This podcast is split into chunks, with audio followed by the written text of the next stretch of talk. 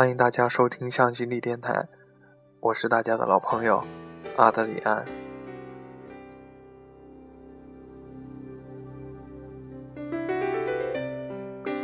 有一天，在走向地铁的途中，看见一对小情侣搂抱着前行。说是小情侣，应该只有十七八岁。女的穿着松糕鞋、纱裙和荧光色针织衫。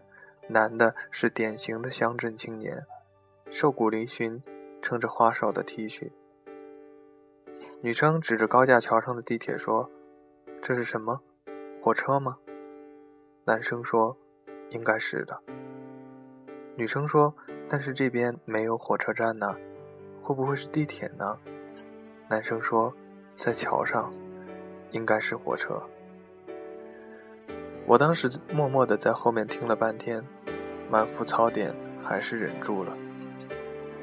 如果我的女朋友是这样，我怎么能够含情脉脉地看着她呢？不，我的女朋友不可能是这样的。但是这不妨碍两个刚走向成年世界的青年，如此热情的相拥，享受爱情的美好。在稚嫩和一无所知的年纪，我们用荷尔蒙掩盖住了三观。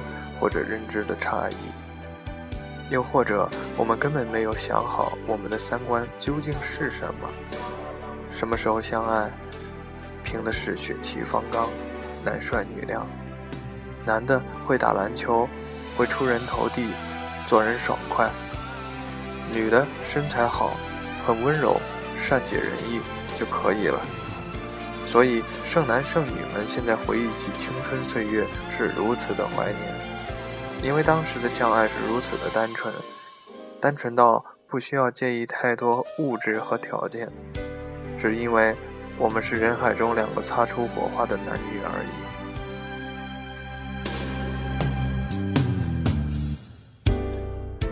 但是要问你一句，单身到如今的你，再给你这样一种纯粹的爱情，忽略到三观、认知、条件、物质，你愿意吗？这实际上是一个伪命题，因为人只能在自己的社交圈里结交自己水平向下的人，不可能超过太多，也不太可能低于这个水准太多。这么说，并不是说人有高低贵贱之分，只是社交圈子不同。比如你是外企的小白领，有房贷车贷，小区门口的保安很帅，有六块腹肌，笑起来很好看。但是你不太可能想和他谈恋爱，而公司的中国区总裁成熟稳重多金，但是你距离他的半径实在又太远，完全勾搭不上。看起来差不多的，好像只有身边的某经理，可惜人家已经有一同样有一个身为高管的太太，和两个在双语幼儿园学习的儿子。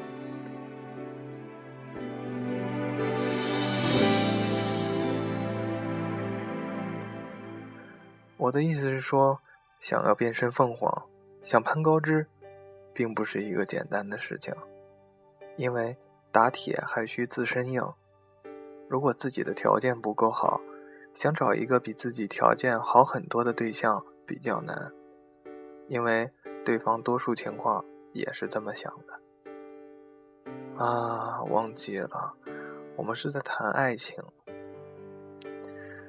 在条件都差不多的情况下，我们才有爱情可谈；或者我们都是一无所知的中学生，那我们每天上学发发短信，下课逛街喝奶茶看电影，是很美好的。但是如果你是学霸，我是学渣，那我就很无聊了。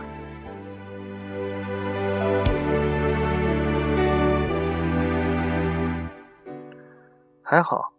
年轻的时候，我们的眼界有限，哪里能认识到多少人，看清多少事呢？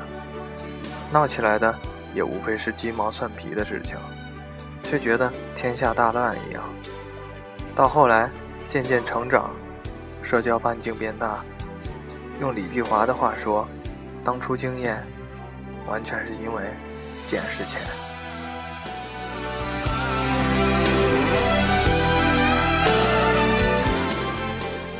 他不给你买 Chanel 的口口红也没什么，因为你自己都能买得起。他当初和你说的什么弗洛伊德，让你一脸崇拜，现在自己看了梦的解析，好像有不同的看法呢。人生若只如初见，都是年少无知，很好骗。年纪大了，缺点就是知道自己要什么，不容易妥协和将就了。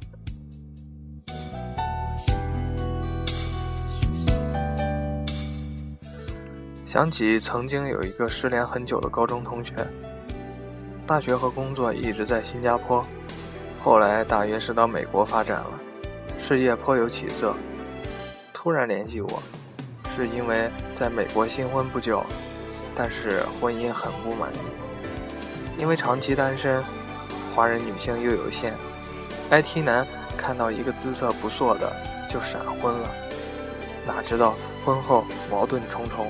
各种无法忍受，无法忍受就离呀！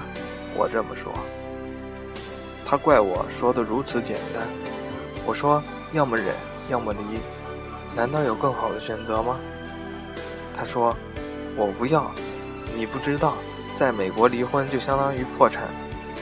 我宁愿忍受这样的婚姻，也不愿意回到国内那样的环境。我已经习惯了美国的生活了。你看看，人生还好啊，并不如初见。为了那个更好的自我，我们连爱情也是可以缺失的。为你我受冷风吹，寂寞时候流眼泪。有人问我是与非，说是与非，是爱已不可为，你明白说吧无所谓，不必给我安慰，何必怕我伤悲？就当我从此收起真情，谁也不给。我会试着放下往事，忘了过去有多美，也会试着不去想